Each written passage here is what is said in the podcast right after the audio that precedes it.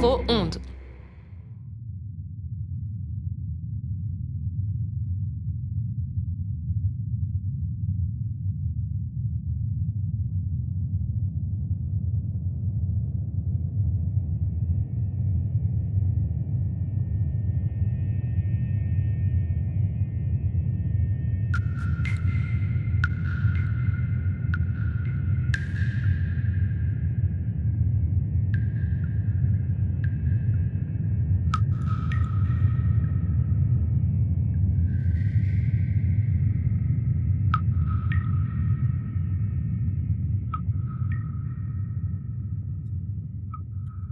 Je suis morte.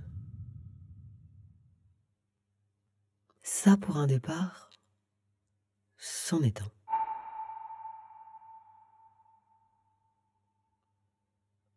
Vous vous demandez ce que ça fait, hein Ben. Ce qui est bizarre, c'est que j'ai plus les mots. enfin, si certains, mais c'est comme si j'en avais perdu en cours de route. On dit que l'âme reste et le corps pourri.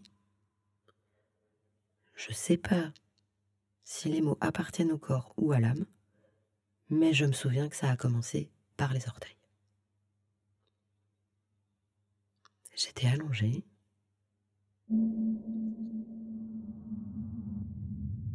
Elle s'allonge. Derrière elle, la scène est entièrement vide, éclairée d'une puissante lumière blanche. Rien que son corps en avant-scène qui se découpe sur le sol noir.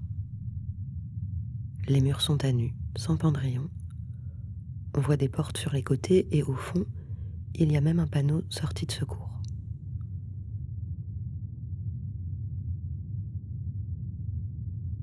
Elle porte des chaussettes roses, un short de tennis blanc et un débardeur.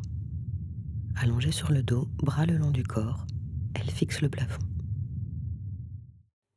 Sans prévenir, ses bras glissent le long du sol et remontent vers la tête. Elle plie les coudes et les genoux et se fige.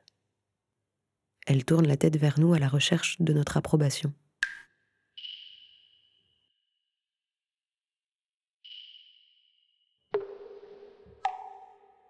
Je sais plus comment je suis morte. Et sans heurts, elle bascule à plat ventre visage et torse affalés contre le sol, ses fesses se hissent comme tirées vers le haut. Je crois que c'est ça. Je me souviens des orteils, des pieds. C'est par là que j'ai dû y aller en premier.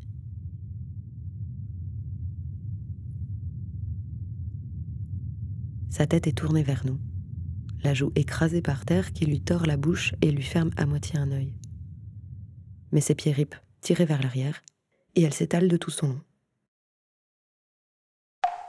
Puis elle recommence. Cède des mains et des jambes pour retrouver sa position de départ. Face contre terre, genoux pliés et fesses vers le haut.